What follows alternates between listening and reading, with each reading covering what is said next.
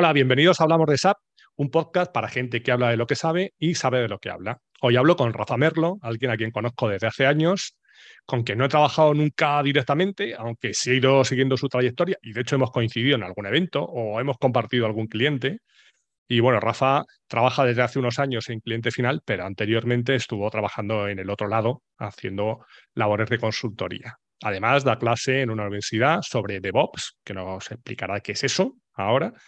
Y bueno, eso y otras muchas cosas, pero primero que se presente él. Buenas, Rafa, cuéntanos. Buenas, buenas tardes. Pues mira, pues mm, Rafa es una persona que es ingeniero en informática, que inicialmente, eh, pues bueno, pues es enamorada de la tecnología y la verdad es que, bueno, pues eh, intenta siempre ahí está, seguir aprendiendo y seguir, seguir sabiendo cómo se puede evolucionar ¿no? nuestro mundo. Muy bien. ¿Y cuánto tiempo llevas con esto de SAP? Pues llevo 16 años trabajando SAP desde noviembre del, 2010, desde el noviembre del 2007. ¿Y ¿Empezaste con SAP queriendo, sabiendo lo que era o de casualidad como muchos? Mira, eh, yo en el último año de carrera estaba haciendo soporte de aplicaciones con cosas de Java.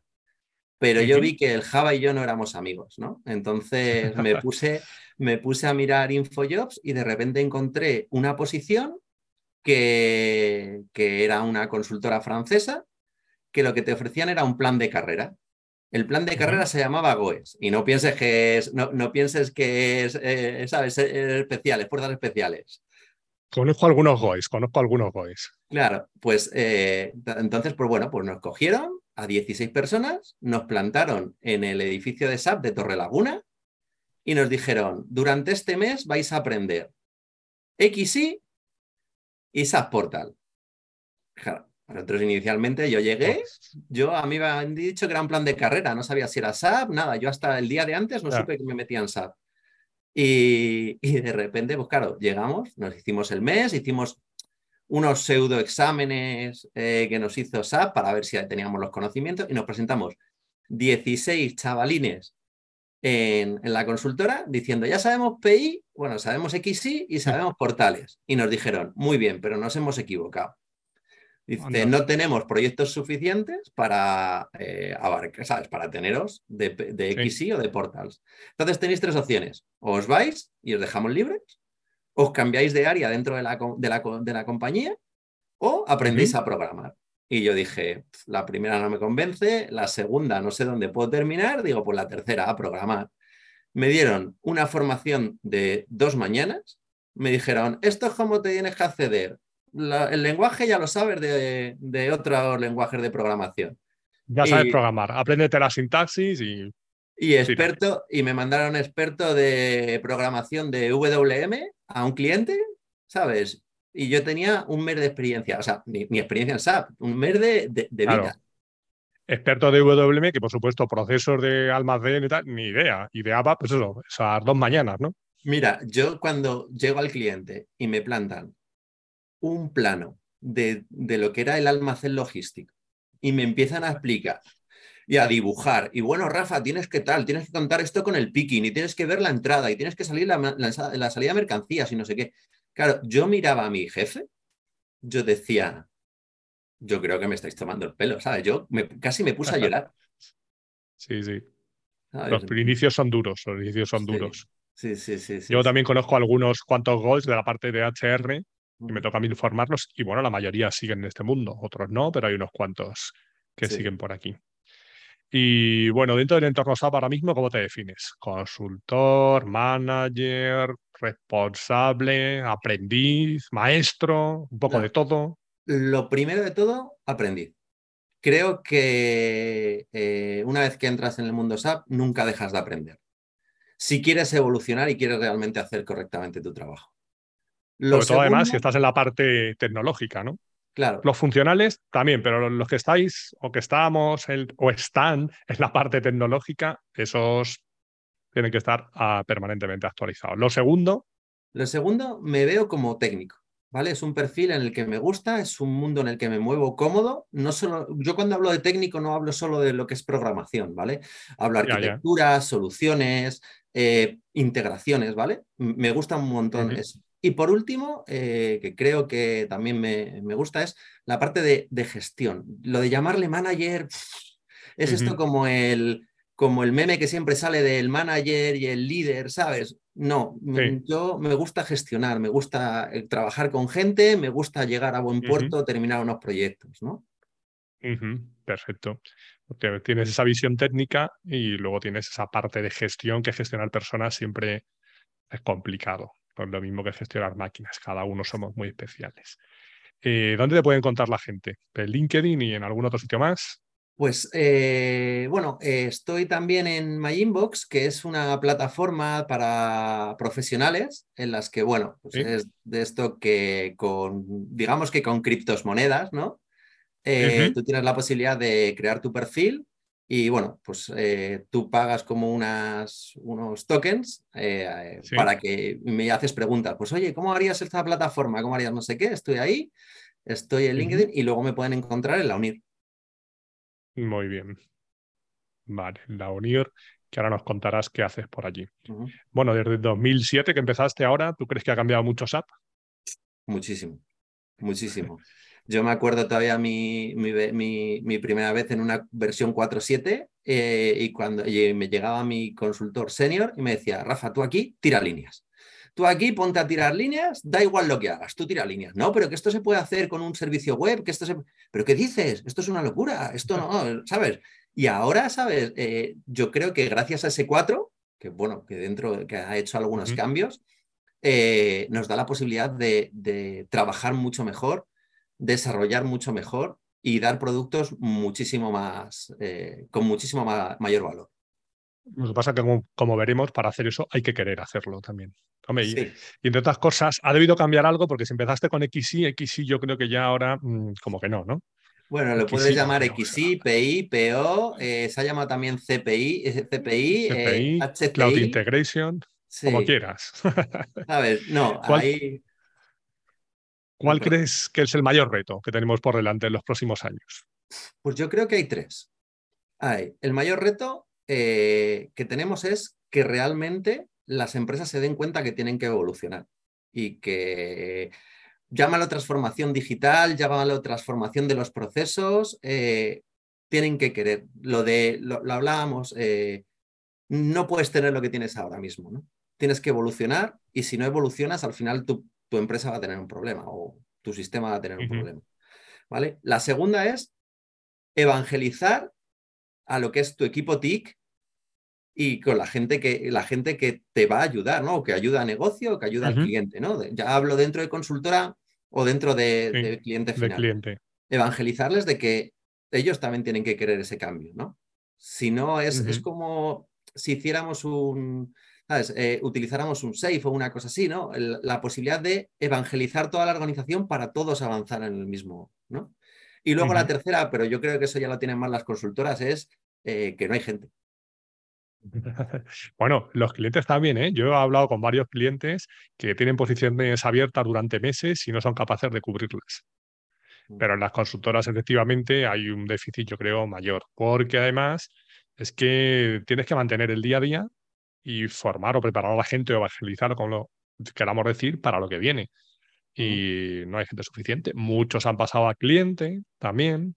Durante los dos, tres años anteriores no se ha formado esa cantera.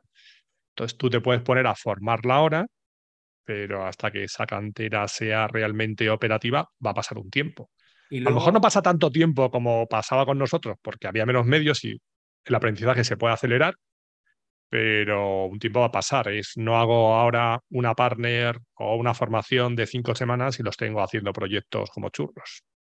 Claro, pero ahí, ahí, y estarás de acuerdo conmigo, ahí yo creo que, bueno, que también hay un antes y un después, y yo creo que en alguna de las charlas que has hecho ya lo, ya lo han dicho, la consultoría ha cambiado mucho de cuando tú empezaste, cuando yo empecé a la consultoría de ahora. Y yo ahora he tenido eh, consultores que me han dicho, eh, esto no se hace y me voy. ¿Y cómo que te vas? No, no, porque es mi hora. ¿Sabes? A mí, yo siempre he dicho que, el consultor al final cierra las oficinas y yo me ha, pasado de que me he ido yo más tarde que, el, que mi propio proveedor, ¿sabes? Y dices, Bueno, yo ahí también digo, cuando hablamos de esto también es una cuestión generacional, no, es que esta gente, tal, es que el esfuerzo, es que a lo mejor los tontos éramos nosotros. ¿eh? Que sí, que estoy, de acuerdo. Pues yo, soy de la bueno, Nunca, están bien los extremos, ¿vale? Ni lo uno ni lo otro. yo soy de la opinión de que no hay que calentar la silla, hay que no tal. Pero que hay veces que cuando tienes que arrimar, arrimas. Y, ¿sabes? Yo creo que también ese es un problema, que la gente de repente ahora, y las consultoras tienen la mala fama de, no, se curra 16 horas. Entonces, la gente no quiere ir.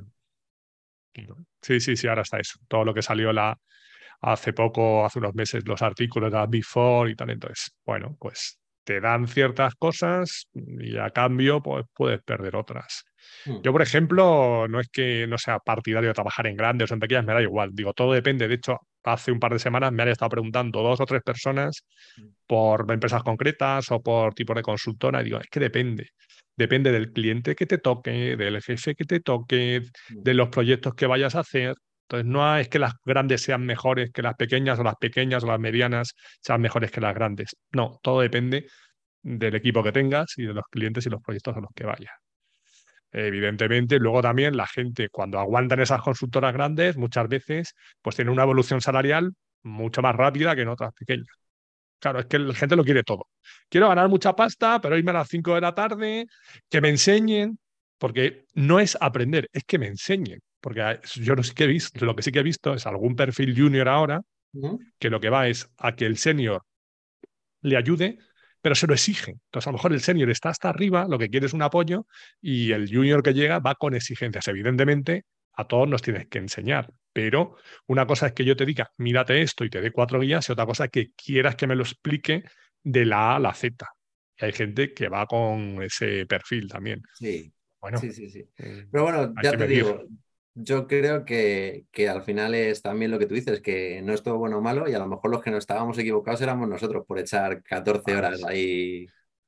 Probablemente, hay que ponerlo ahí en, el medio. Sí. Y tú, tú crees que, bueno, las consultoras, creo que estoy de acuerdo ahí, es déficit de talento y los clientes mm, nos cuesta mover el tema del cambio, no solo los equipos de IT, sino a nivel de negocio.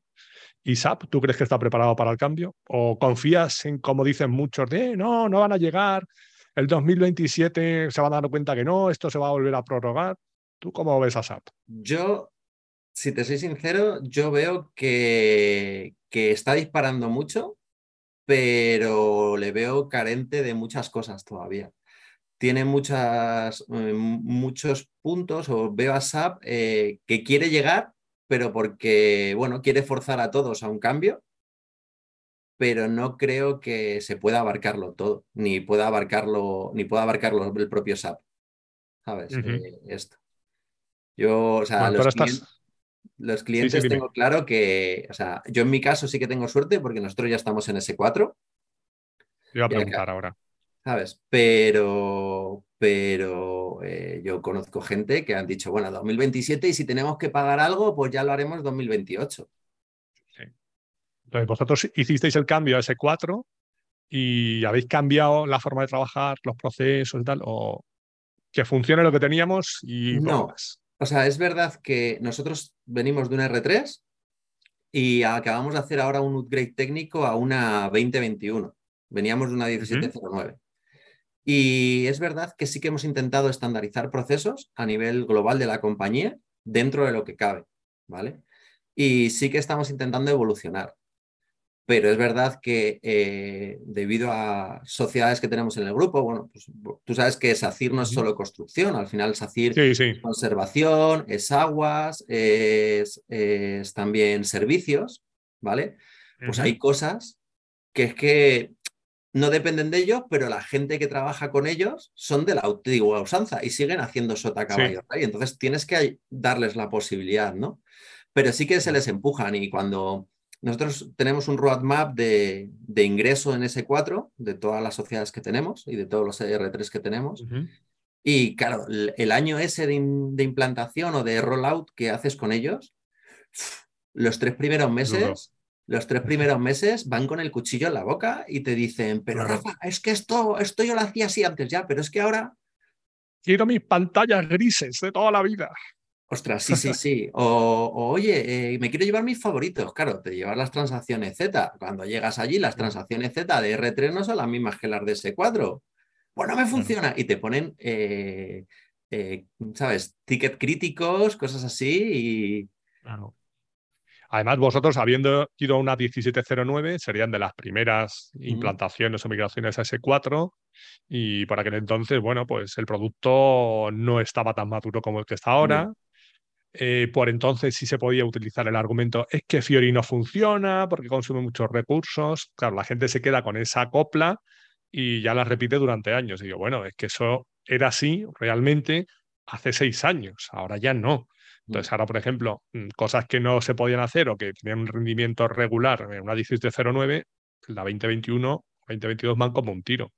Pero la gente se sigue apoyando en esos argumentos de hace seis o siete años.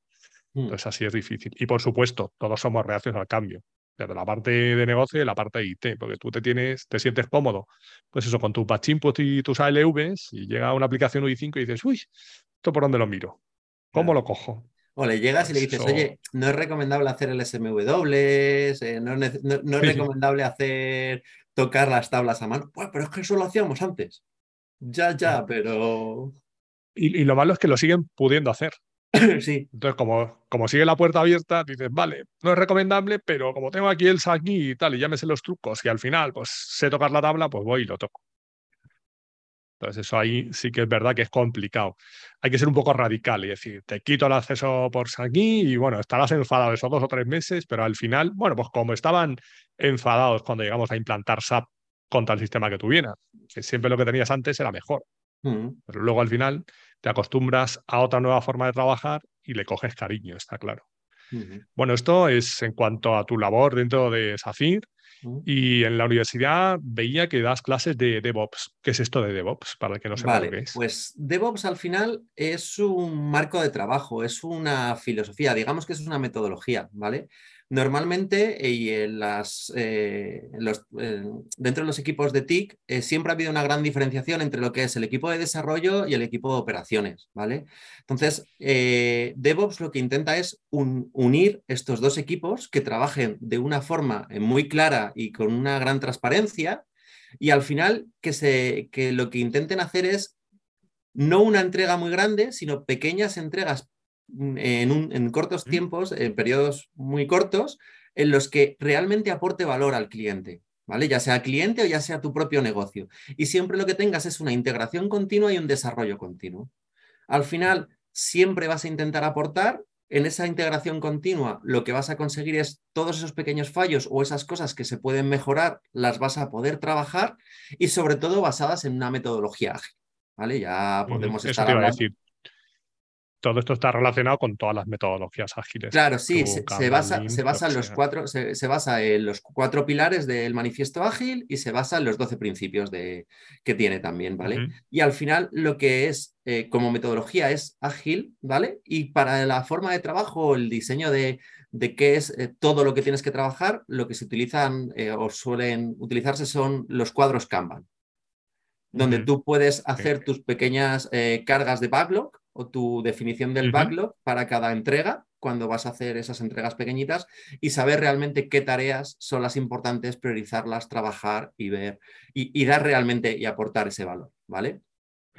al final es para que uno se ponga en los zapatos del otro, los desarrolladores que vean los mm. problemas que hay en la parte de operaciones y al revés, porque si no es verdad que muchos clientes hace años eran, no, no, yo soy de desarrollo, yo soy de sistemas y era un poco como, bueno, que estamos en el mismo equipo, y que evidentemente yo desarrollo la aplicación, pero si tú no me dejas, das un sitio donde desplegarla, ¿qué hacemos con la aplicación? Y al revés. Entonces, al final es poner también cabeza y sentido común en todo eso. Claro. Con, dentro de un marco metodológico y con una serie de estrategias. Claro, yo, eh, yo te soy sincero, yo, eh, pues en pandemia sabes que nos dio tiempo a todos a leer mucho, ya tal. Y entonces, pues bueno, pues me gustó mucho lo que era esta filosofía y tuve la oportunidad, pues eso, de, de meterme dentro de este mundo. Y la verdad que intento, dentro de lo que me dejan o dentro de lo ágil que te puede ser dentro de algunas compañías, ¿sabes? De, algunas cosas, eh, intento llevarlo a cabo.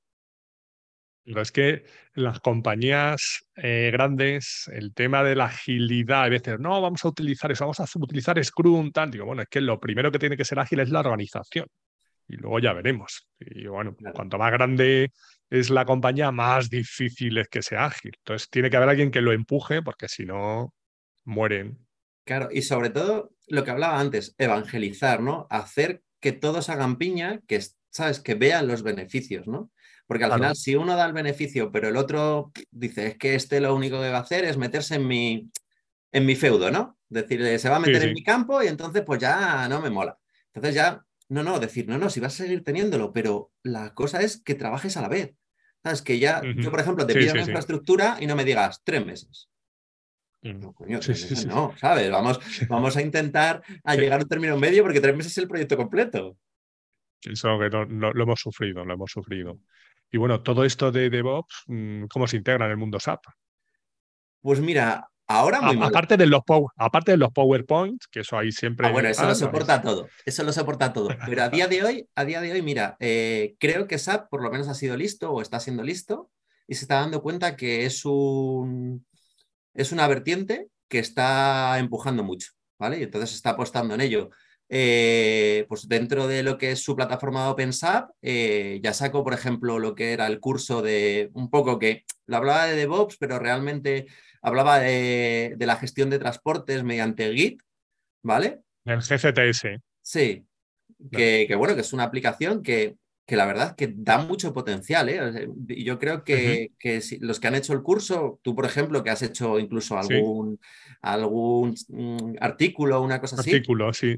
Eh, se puede ver que no es solo para lo que es Fiori, sino que puede aportar un montón, ¿no? Y, que puede hacer un, mayor control de versiones, te puede ayudar eh, con lo que es eh, los test automáticos, a pasar una, una, una TC automático con unas reglas que tú tengas para poder a la hora de, de hacer los transportes, eh, automatizar esos transportes, ¿sabes? Que no es solo de, no, lo subo a un repositorio, ese repositorio es un repositorio mm, que está en la nube, que ya cuando dices la nube todo el mundo se acojona. Claro. Es que de entrada, a la gente simplemente el, un repositorio Git, el hecho de que podamos clonar todos el mismo repositorio, tocar los mismos objetos a la vez, a la gente que desarrolla solo en ABAP, mm. dice, pero ¿cómo vamos a tocar todos el mismo objeto a la vez? Eso no es posible, porque me lo bloquea la tarea, el orden de transporte, entonces hay que cambiar el chip ahí. Me hace gracia porque en ese curso había una diapositiva en el primero y el segundo tema en el que salía eh, vosotras tecnologías de desarrollo, JavaScript, Python, Ruby, y luego salía como una barrera de tren y al otro lado estaba SAP. Y luego decían, no, ahora nosotros ya nos metemos dentro del mundo y levantaban las barreras como nos queremos meter dentro del mundo de los desarrolladores normales de este siglo y también abrazamos la filosofía de repositorios Git y demás. Y, luego, y luego dentro de lo que es la plataforma de BTP, la verdad es que están sacando bastantes servicios. Uno de los servicios que es, mm, yo creo que es más interesante es el de CICD, el de integración y desarrollo continuo, eh, que es verdad que de las cinco posibilidades que te da, cuatro son solo Fiori. ¿Vale? Pero la última me parece que si realmente la aprovechan, que es Kima, que es la parte de Kubernetes con, contenedores para poder hacer eh, lo que es o una malla de servicios o, hacer, o utilizar microservicios con tus aplicaciones, me parece que puede dar un montón de potencial, porque ahí ya estás, lo que tú estás diciendo, estás abriendo la barrera a desarrolladores que ahora mismo son súper ponteros, que puedas utilizar dockers, que puedas utilizar microservicios, que puedas utilizar eh, incluso balanceos de, oye, se me ha caído un nodo, pero el resto de mi sistema funciona, que ahora mismo no. ¿Sabes? Ahora mismo se te cae el sistema y se te ha caído. Si a, ti se te cae un nodo o un contenedor, sigues pudiendo hacer acciones, ¿sabes? y realmente el usuario no lo va a notar. Eso me parece súper potente y yo creo que, bueno, yo también porque a mí, pues eso, por lo que estamos hablando, ¿no? A mí me, me, gustaría que lo fomentara, pero yo creo que es una forma también de poder abrir el abanico que los desarrolladores de ABAP eh, ahora mismo me estarán haciendo vudú, eh, pero consigues abrir un abanico de posibilidades. Yo siempre digo a los de ABAP que se tienen que reciclar y se tienen que actualizar, porque todos esos desarrolladores que vienen, que pueden venir fuera del mundo SAP o ABAP, también toda la parte del backend no la van a conocer. ¿Vale? Entonces, bueno, vas a poder desarrollar aplicaciones. Entonces, nunca va a haber, bueno, dicen que existe lo del desarrollador full stack, ¿vale? Pero nunca vas a ser un tío brillante a nivel de frontend, a nivel de backend. Puede haber algunos, pero lo, lo raro. Normalmente va a haber gente que sea muy buena en backend, a lo mejor no sea tan buena en frontend, pero tiene que tener unos conocimientos mínimos. Y al revés, ¿vale? Un tío que venga de otro framework, que esté desarrollando aplicaciones web, puede llegar al mundo SAP y no tiene por qué saber nada del backend, porque yo realmente te doy uno data y tú sabrás. Y ya si nos metemos a hablar de contenedores, de Kubernetes, pues evidentemente eso en el mundo puro ABAP, el que no ha salido del ABAP dice, ¿de qué están hablando estos tíos? Pero es que el mundo ha cambiado. Entonces tienes que saber adaptar eso. y si hablamos de BTP, mm. tienes el entorno Kima, Cloud Foundry y luego el ABAP Cloud. Y el ABAP Cloud no es lo mismo que el ABAP de toda la vida. Y tengo que aprender a programar de esa forma. ¿Y tú, Porque SAP lo hace todo eso de esa forma. de rap hablarles de rap y, te, y, te, piensan que, pero qué rapero, no, no, res ABAP full. Dice, ¿qué es eso? ¿Sabes?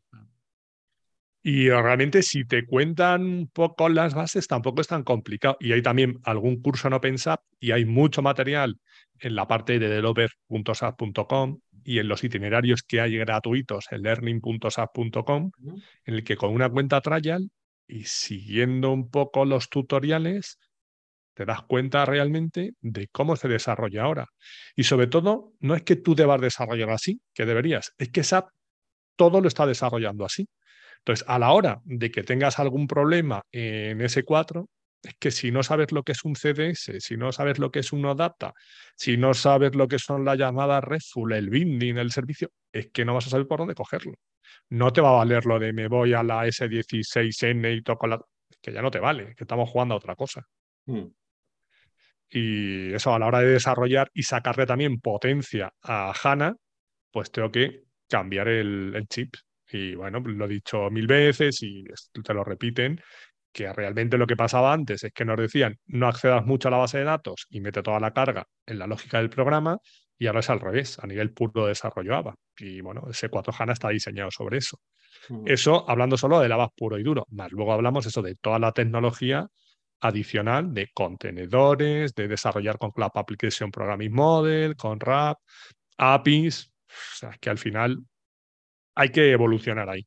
Con SAPBIL ahora que tienes el low code, no code, ¿sabes? Que, que de repente también dicen, ya no se va a tener que programar en SAP. No, no, no, no, no. Claro, claro. ¿Tú qué, ¿Tú qué opinas del low code, no code, del movimiento en general? Mira, lleva muchos años. ¿eh? Empezaron con Mendy.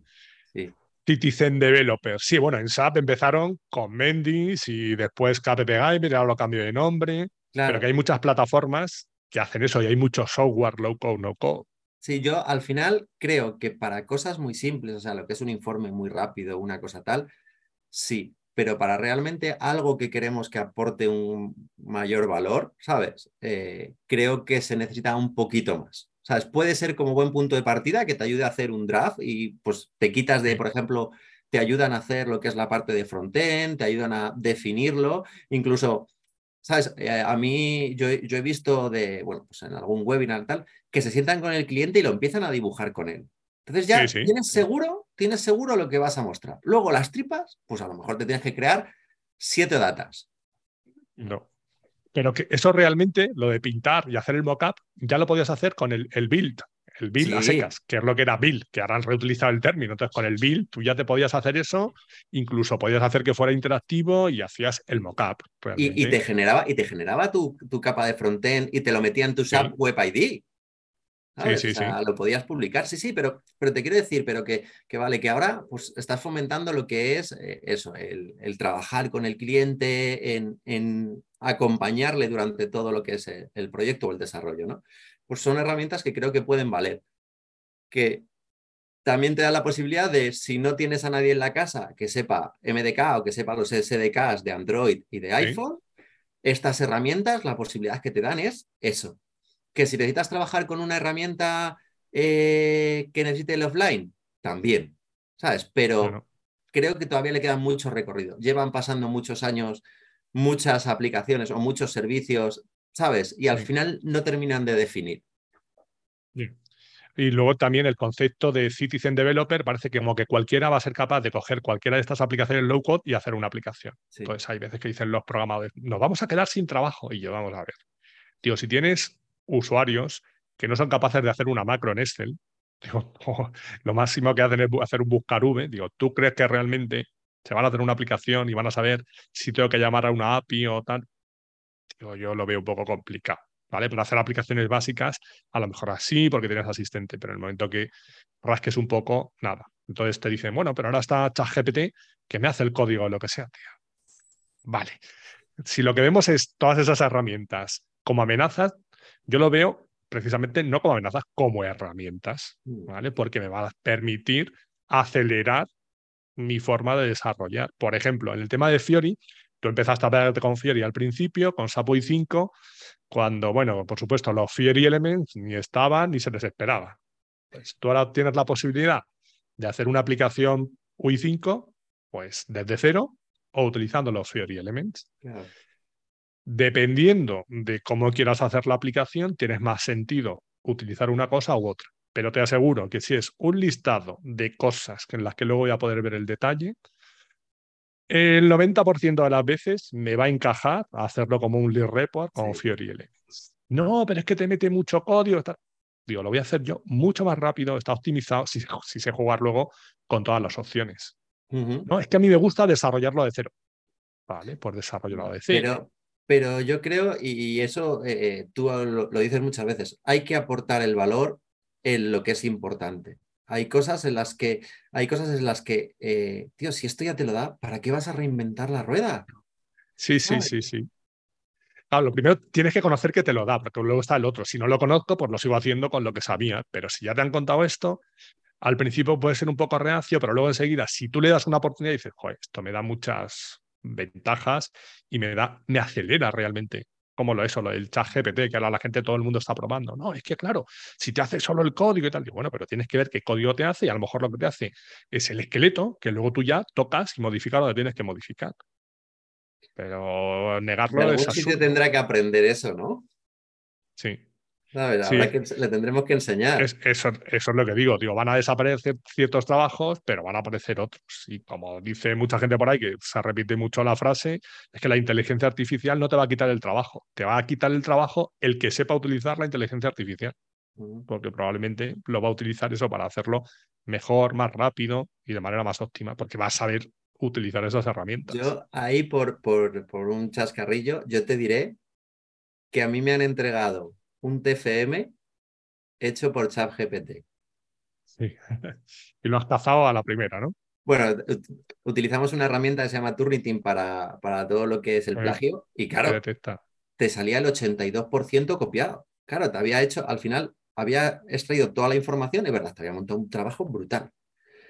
Pero eh, era copy-paste, ¿sabes? Realmente. Si tú, él no tiene de dónde sacar esa información, de, cómo aprender de eso, Claro.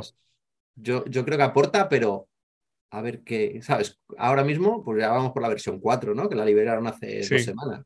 Sí, sí. Y luego ya lo están integrando, pues eso, dentro de Office, lo están integrando, por ejemplo, eh, vas a poder hacer con PowerPoint, poner una frase y te hace una presentación. Ya hay servicios que te hacen eso. Mm. Tome.app, hay muchos que te hacen, otros que te cambian de, de sonido a texto, te hacen las transcripciones de un podcast, por ejemplo. Entonces, todo eso está ahí. Entonces, te va a facilitar cosas que a lo mejor son tediosas y evidentemente va evolucionando y como dices tú, alguien le tiene que enseñar.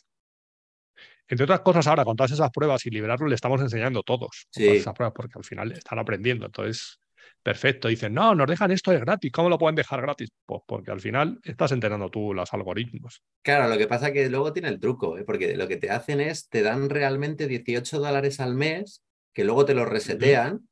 Pero claro, si empiezas a. Pero eh, estuvimos haciendo una prueba en, allí en, TIC y eran, cinco, eran, no sé si eran tres o cinco dólares por cada generación de imagen. Porque tú le decías, Cristiano Ronaldo vestido de torero eh, saltando un puente. Entonces, por cada imagen que le ibas pidiendo, te iba costando. Veías que, y ya una vez que pase del coste, o te lo para o tienes que, es lo que tiene el pago por servicio, ¿no? Porque es, por ejemplo, tenemos una plataforma como BTP en la mm. que no sé si vosotros utilizáis muchos servicios, lo utilizáis mucho, ¿no? ¿Lo utilizáis de momento? A, día de hoy, eh, lo que estamos haciendo son pequeñas pruebas de concepto de forma interna para ver qué es lo que podemos sacar. Bueno, pues esto del CICD, eh, ver si nos podemos ir a, alguna cosa de la que es la parte de desarrollo o ver algo de analytics, ¿sabes? Algo de lo que es el tratamiento de los datos. Eh, pero a día de hoy, como tal, eh, no, es, no, está en nuestra, pero en principio tú tienes claro lo que es BTP. Que yo creo que tú empezaste también al principio a pegarte cuando era HCP incluso, que después fue SCP y ahora BTP. Pero Empezaste probablemente con el entorno Neo, harías algún tipo de desarrollo, te haría sufrirlo luego el Pasa Cloud Foundry. Entonces, ¿tú cómo ves la plataforma? ¿Cómo es BTP? ¿Qué es BTP para ti?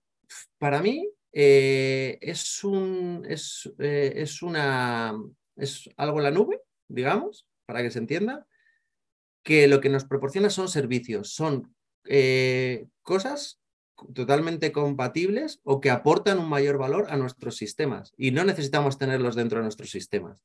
Y al final es lo que tú dices, tenemos la posibilidad de hacer un pago por servicio, de si lo uso, realmente pago, si no, no, y puedo ver, puedo incluso activar eh, cosas, ver si realmente me están aportando un valor dentro de, lo que es mi área o dentro de mi compañía y si no, las puedo, las puedo dar de baja.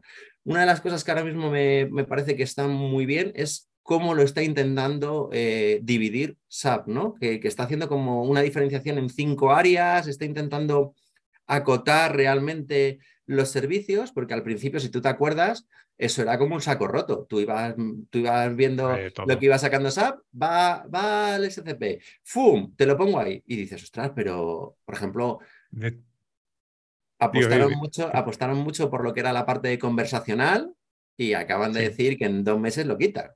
Y, estuvieron ahí, esto es la solución para que conteste a tus usuarios, no sé qué, y te montas tu chat.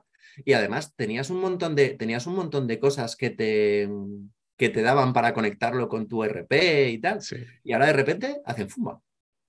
Hablaban eso, eso compraron Recast, una compañía, y luego empezaban que es el copilot, Recast, una cosa, la otra, no, porque ahora es conversacional ahí. Entonces, y lo malo es que en todo ese camino, mientras que lo compro y me deshago de ello, hay gente que se sube al carro, claro, se sube al carro y dices, y ahora me lo quitas. Por ejemplo, otro ejemplo es el tema de Qualtrics con toda la gestión de experiencia del usuario, pues eso era la madre del cordero, porque en todos los sitios aparecían los datos SO operacionales, los datos de la experiencia, los datos X, y luego hace 15 días pues ya se han deshecho de todo lo que compraron en su momento de Qualtrics. Claro, pero tuviste la inversión que hicieron y todas eh, hicieron, y cuando hicieron la inversión, a bombo y platillo, y todos, todas las, yo en ese momento estaba en consultoría, toda la gente de SAP te llamaba diciendo, tenéis que hacer unos cursos de Qualtrics y son tantos. Y decía, es que tengo que hacerme ocho cursos para saber cómo va esto.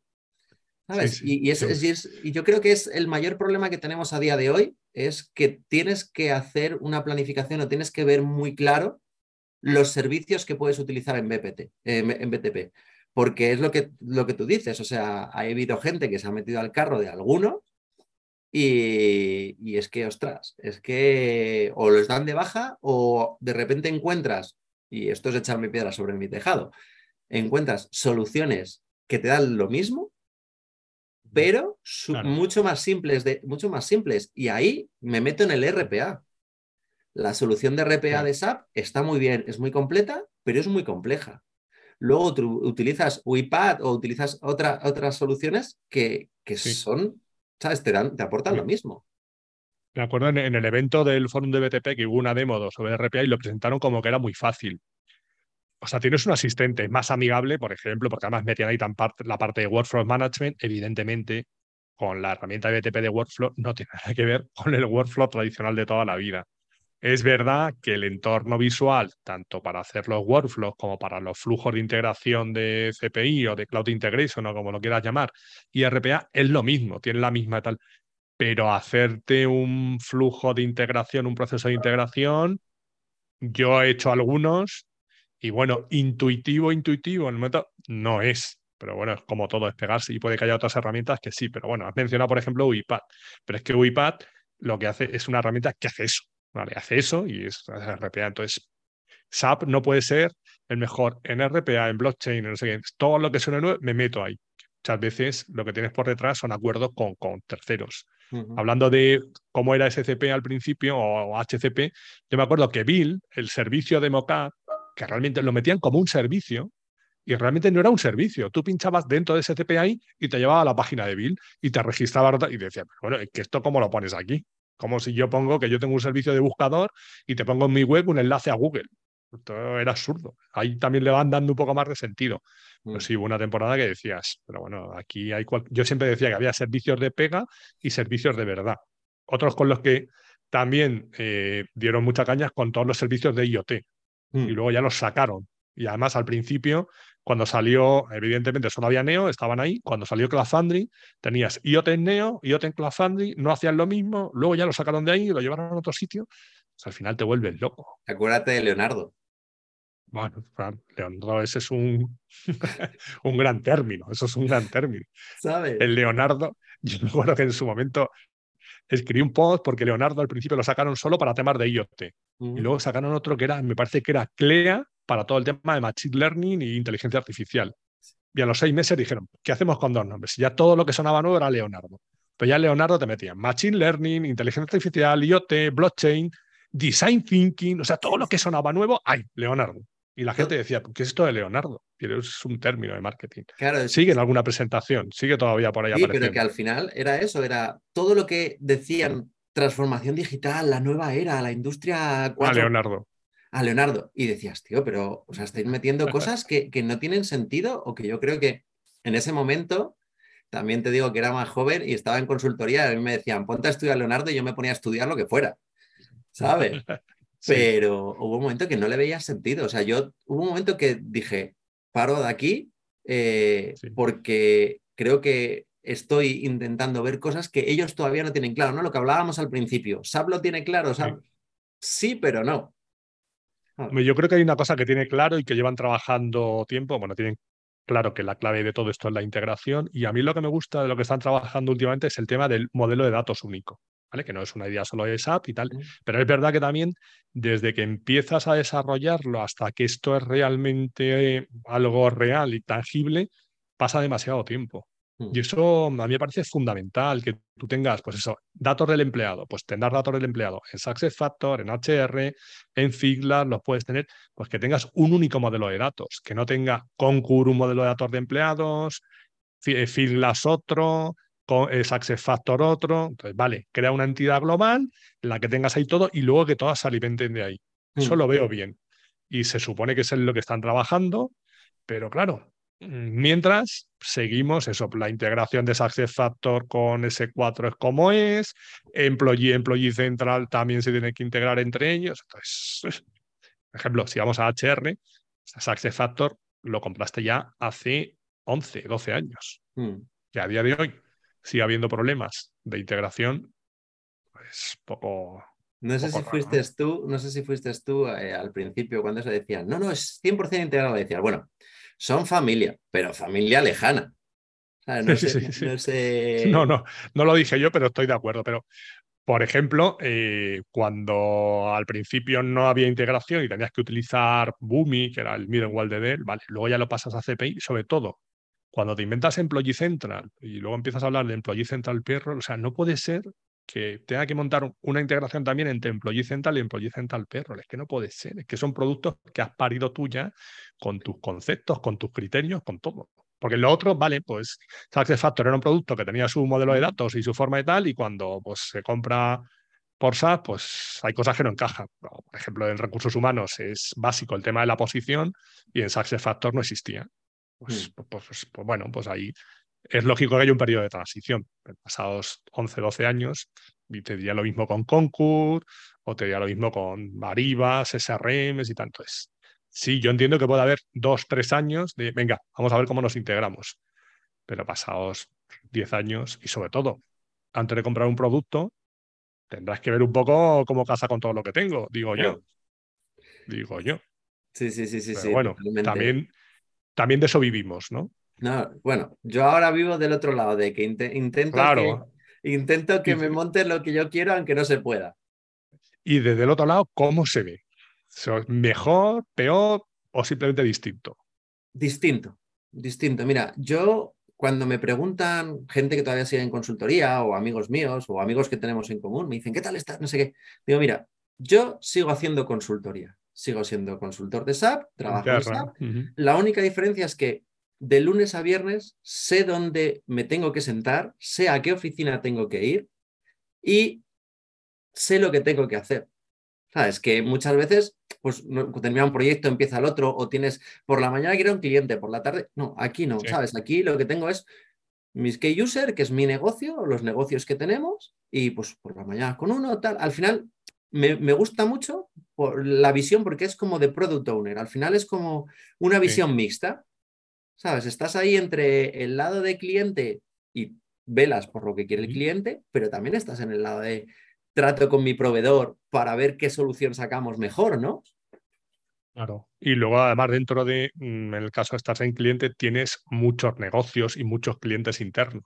Más una compañía grande, con pues, muchas empresas distintas, muchos sectores, etcétera. ¿Y qué tal el trato con los proveedores? Pues cuando llegue un proveedor, alguien que diga y te quiera vender una película, a todos los que habéis pasado por el mundo de consultoría, es un poquito más complicado, ¿no? Venderos alguna moto. Yo yo, o sea, yo, no, yo no soy de, la, de esa gente que cuando pasa al otro lado dice todo lo que me han dado a mí lo voy a dar, no. Pero es verdad que intento que me tomen el pelo lo menos posible. ¿Sabes? Eh, y entonces, pues claro, pues al principio yo me acuerdo que cuando entré, además yo entré en pandemia en SACIR, ¿sabes? O sea, que yo no conocía a nadie, yo entré allí en pandemia, tal, con mascarilla, y claro, te, te veían la gente del proveedor y te decían, no, pero tal, digo, no, esto vamos a montar esto, Aldo por un servicio web. No, pero es que siempre se ha utilizado API para mover un fichero. Digo, no. Digo, no. ¿Sabes? Vamos a intentar utilizar servicios web, vamos a intentar. Claro, y te miraban como, me estás jorobando la vida, ¿sabes? Porque me estás haciendo currar. Porque el programa de que me genere el fichero lo tengo volado, ¿sabes? Pero montar el servicio web ya es otra guerra. Entonces, bueno, yo intento que lleguemos siempre a un acuerdo. Y soy de los primeros que sí puedo ayudarles de, oye, mira, por mi experiencia, por lo que sea, lo podemos orientar por este lado. Digo, si necesitáis ayuda, eh, yo me he puesto a programar queries. O sea, me he puesto a programar queries porque no sabían hacer queries o me he puesto a hacer un programa porque, oye, pues os echo una mano por aquí, esto lo puedo hacer yo y tal, ¿sabes? Pero no me tomes el pelo, no me tomes por tonta. Claro, yo creo que con cabeza y siendo razonables todos, nos va a ir a todos mucho mejor. Mm. Pues igual es la consultora y yo del, lado del proveedor, por ejemplo, el hecho de que un cliente se piensa que tiene la razón por ser cliente, que está muy equivocado. Y muchas veces el cliente cuando consulta a un proveedor normalmente debe ser porque ese proveedor, pues a lo mejor tiene más criterio, ha visto otras cosas, conoce mejor el producto. Hay otros que no, otros que, que contratan un poco a volumen. Aquí no, a 15 tíos que vengan aquí y hagan eso. depende del servicio que contrates. Si me vas a contratar para pedir mi opinión y luego me desautorizas y tú sabes más que yo y tal, bueno, contrates. No, no me contrates. Porque hay mucha gente que sabe mucho de su negocio y que lleva 20 años en el mismo sitio, pero no ha visto otras realidades. O a lo mejor sigue manteniendo ese Z o esos desarrollos que hicieron hace 15 años, pero no ha tenido tiempo por lo que sea, porque tiene que mantener el día a día de ver qué te ofrecen los nuevos productos, la nueva versión, etcétera, etcétera. Entonces apóyate en esa gente. Ese yo creo que es otro miedo que tiene la gente que tiene que hacer la migración. Que muchos se acuerdan de lo que sufrieron en las implantaciones de hace 15 o 20 años y dicen, no, no, yo no quiero volver a pasar otros dos años como los que pasé. Pero ahora, ahora gracias, a, gracias a, a ese sufrimiento, disponemos de herramientas que no te digo que te la hagan súper fácil, pero te ayudan un montón. Y yo, por ejemplo, una cosa de las que hablábamos de BTP, que yo creo que también están apostando mucho, es por la parte de Process Mining, que ahora han incluido Signavio, que no es solo para SAP, o sea, que, que, sea, muy claro, ¿sabes? No es solo para SAP, es para SAP y no SAP. Y es una metodología, al final es una forma de, análisis de, de, los procesos para lo que tú dices, de veo mi proceso, veo si lo puedo estandarizar, si puedo qué puedo arreglar y qué es lo que me puedo cargar, porque a lo mejor con este análisis veo que con, eh, en vez de utilizar una transacción Z, utilizo dos estándar, pero ya estandarizo. Y me quito de, tener ahí realmente, Sinavio sirve para las dos cosas, para diseñar el proceso y luego para lo que has dicho, process mining, para, bueno, yo tengo mis procesos diseñados, pero vamos a ver la realidad. Entonces el process mining empieza por abajo, empieza a ver, no, a recoger todos los datos de la tabla, es decir, bueno, en teoría en tu proceso está que tienes que hacer una solicitud de pedido, después antes de dos días aprueba alguien el pedido y después no sé, pero la realidad es que tienes 50.000 pedidos que no tienen solicitud de pedido, que hay pedidos que se estancan tres semanas en esta fase, y eso es lo que hace realmente el process mining, el levantar realmente tu, la realidad de tus procesos. Claro, claro. Entonces, eso, porque una cosa es tener los procesos definidos y otra realmente es ser capaz de analizar si se están siguiendo realmente esos procesos. Ahí sí, no sé si te has metido, pero por ejemplo en el Learning Journey tienes la posibilidad de como tres overviews de las tres fases principales de, de esto y son bastante interesantes. Este no lo he visto, porque por ejemplo, cuando SAP compra tan- Sa- SAP estaba haciendo también todo el tema de diseño de procesos con varias herramientas y de repente apuesta por Sinavio. Mm. Pues, ¿cómo lo integras? ¿Cómo se integra eso con el Solution Manager? Vale. Entonces ahí muchas veces tienes para la misma funcionalidad, el mismo proceso, varias herramientas. Y dices, Mm. ¿por cuál apuesto? Pues ahora parece claro que todo el tema de procesos es Sinavio, pero ¿hasta cuándo? ¿Y, y saben cómo se integra con el Solution Manager, con el Focus Grid, con los... Cuéntamelo, que no puedo hacerlo. O sea, evidentemente las cosas hay que documentarlas, Mm. porque aunque se documenten menos, aunque seamos ágiles, por las cosas hay que documentarlas. Ya no hay BPP, pero hay otras cosas. Pero dime, las voy a documentar en un sitio. No me hagas documentarlas en el Solution Manager, aquí en Signavio. Eso se tiene que integrar de alguna forma también. Y hablando de metodología y de metodologías ágiles, ¿qué opinas de Activate? ¿Vosotros habéis aplicado Activate o la consultora que os haya hecho han aplicado Activate? ¿O de aquella Toda manera? consultora actual es, es Activate. Eh, la realidad, utilizan las fases de Activate y hacen un waterfall.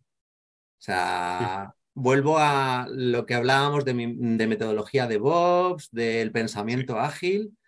Eh, Activate yo creo que es una gran evolución a cómo se hacían antes los proyectos, pero realmente a día de hoy yo conozco poquitas personas que realmente Que la apliquen. Hay muchos certificados, muchos certificados que te dicen, yo estoy certificado en Activate, pero tú, ¿cómo haces esto? Claro, lo y, y te miran como, pues como siempre, yo termino un proceso, eh, hago el siguiente. No, no, pero trabajar en paralelo, las entregas. No, no, esto es, empieza aquí, termina aquí. Sí, sí, sí. Yo di alguna formación, no, bueno, dado formación de Activate, pero alguna que era desarrollo con, de agilidad, con- no me acuerdo cómo se llamaba el curso, un curso oficial de esas que eran tres días. Y empezabas un poco planteando un problema de negocio, creo que era un tema de unas máquinas de vending, de bueno, que tenías que ir eh, el repartidor a las oficinas correspondientes a rellenar los productos que fueran. Y bueno, le diseñábamos una aplicación. Y el curso iba de pintar una aplicación en papel, en un mock-up, y decir cómo tenía que navegar la aplicación, sentarte con el usuario y ver cómo ibas mejorando y qué podías utilizar, ta, ta, ta, ta, ta. Y cuando terminamos, hacías como jugabas con, no me acuerdo con qué herramienta de mock-up, pero ibas diseñando tú la aplicación, ¿vale? Y decías, una aplicación para el del almacén, una aplicación para el que iba en el camión, una aplicación para detectar pues, qué productos faltaban en qué oficinas, diseñar las rutas, etc. Entonces, hacías todo, se lo enseñabas en principio al usuario, el usuario te decía lo que quería y tal. Entonces, cuando terminamos, me dice una de las chicas que estaba por allá, dice, bueno, y ahora tendríamos que hacer el BBP. Tío, mira, no has entendido nada de qué va esta metodología, nada porque realmente yo me he sentado con negocio, con usuario, y me ha dicho lo que quiere, cómo lo quiere y tal. Digo, "Mm, ¿tú de verdad crees? Porque me decía, ¿cómo lo pongo eso en un Word ahora? Digo, es que no. Que lo que hacíamos antes era ponerlo todo en un Word, el usuario no veía nada de la aplicación y cuando lo construías, se lo entregabas a los ocho meses y decías, pero bueno, pues y es luego, que te, me has construido te daban el, luego un- te daban el documento y te decían traduce. Claro, me decías, es que me has construido, me has, pintado un triángulo, yo quería un círculo. Digo, esto es al revés. Entonces es verdad que hay mucha gente que utiliza, bueno, pues porque hacen, no, hacemos un daily todos los días y ya estoy haciendo Scrum. Pues, Pero luego lo que dices tú, no, esto es, eh, empieza en esta fecha y termina en otra fecha y ya está. Y no hago sprint, bueno, a veces hay gente que hace sprint, pero hacen una mezcla. Yo creo que la idea no está mal, también es verdad que no puede ser radical y hay cosas con SAP, una implantación de SAP aplicando solo Activate, siendo muy Es riguroso, también es complicado. Es Pero- complicado. pero si esto yo creo que todo esto de lo que hablamos de metodologías ágiles y demás, al final es una base, o sea, no, no, no es una cosa que sea entre raíles y no te puedas salir de ahí, sino al final es, oye, coge el... Es un marco, un marco que tienes ahí. Claro, coge lo importante, o sea, coge qué es la colaboración. Al final, si tu equipo está contento o la gente con la que trabajas está contenta, el 80% de los problemas que tengas en, el, en tu proyecto se van a solucionar. O sea, yo, yo ahora estoy muy enfocado a proyectos de GRC, ¿vale? También. Es una cosa nueva que he descubierto en, en estos años.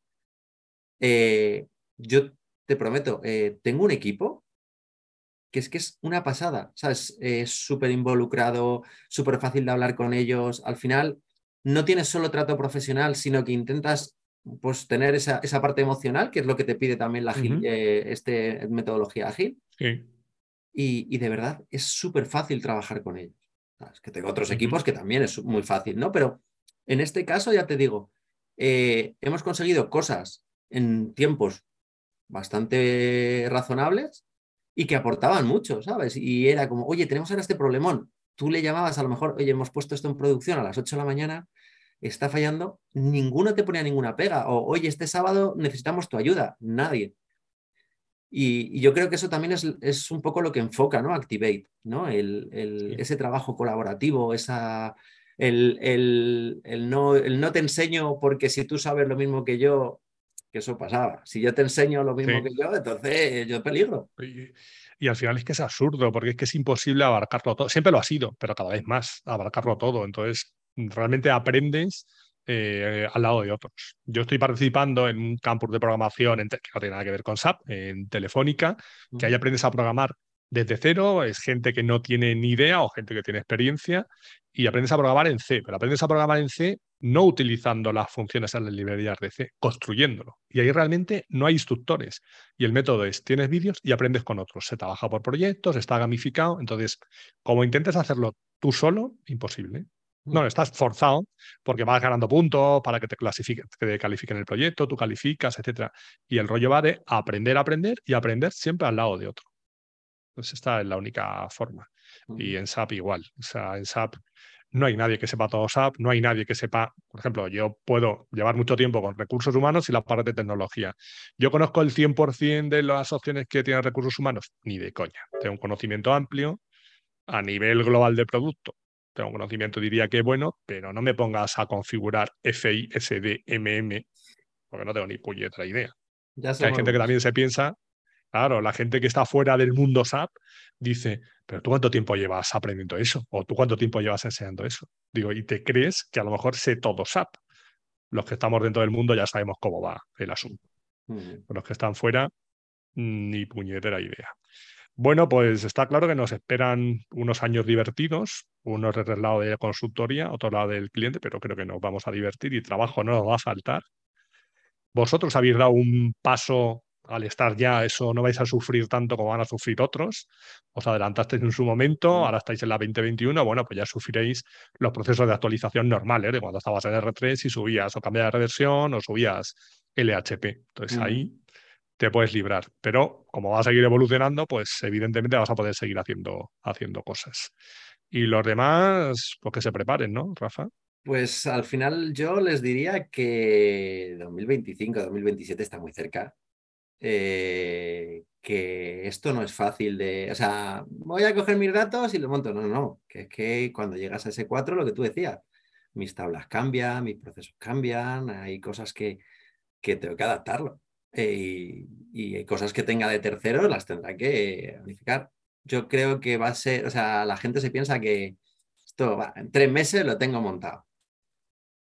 Y ese concepto de eso, ser, hoy tener claro que tengo que ser más ágil, el tema de DevOps, que no termina de ser, tengo que colaborar con otros, tengo que trabajar de forma más integrada, todo esto de integración continua, desarrollo continuo, es algo que nos tiene que empezar a sonar y que es posible dentro del mundo SAP también. lo que hemos hablado de RAP, eh, CAP, todas esas nuevas formas de desarrollar, pues me tienen que ir sonando. Me tienen que ir sonando, sobre todo, yo siempre digo, no es que tú vayas a programar así, porque, por ejemplo, si tú empezaste en programación estructurada, pues los objetos te costó verlos y tú podías seguir haciendo programas, pero llegó un momento en el que SAP todo lo hacía con objetos.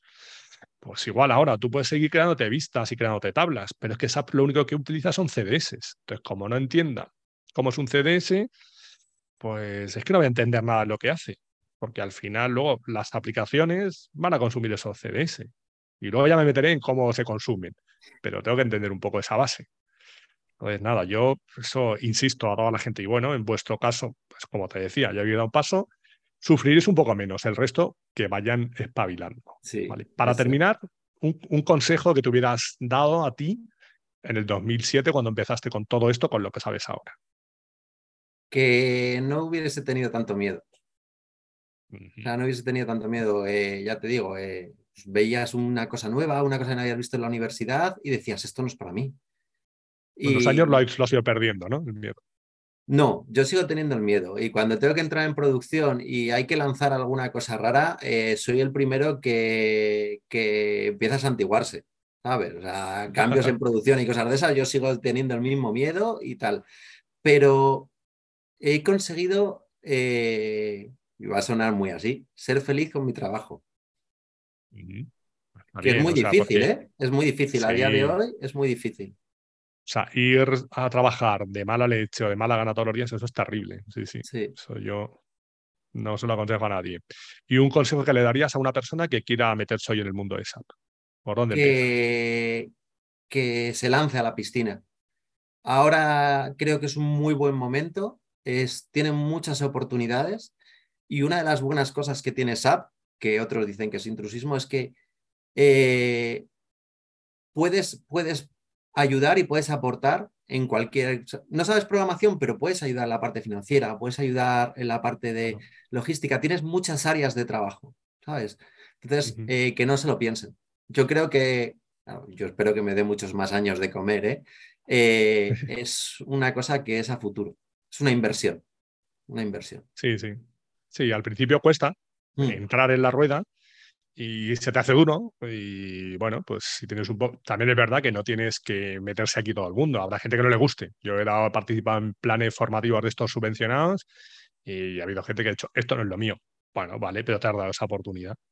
Pero al que pruebe, la son los menos, la mayoría seguimos por aquí pasados unos años. Mm. Y cinco cosas más personales para conocerte un poco mejor. Un libro o un autor que te gusten. Eh, el Guerrero de la Luz de Pablo Coelho. De Guerrero de la Luz. ¿Una película o una serie? Todo lo relacionado con Star Wars, sobre todo si son las tres primeras, las tres originales. Y de serie. La verdad, ¿no? Sí. Y de serie eh, te diría que Mandalorian, que estoy flipado con la última temporada. Y una serie que me ha sorprendido, y, pero muy gratamente, eh, The Last of Us.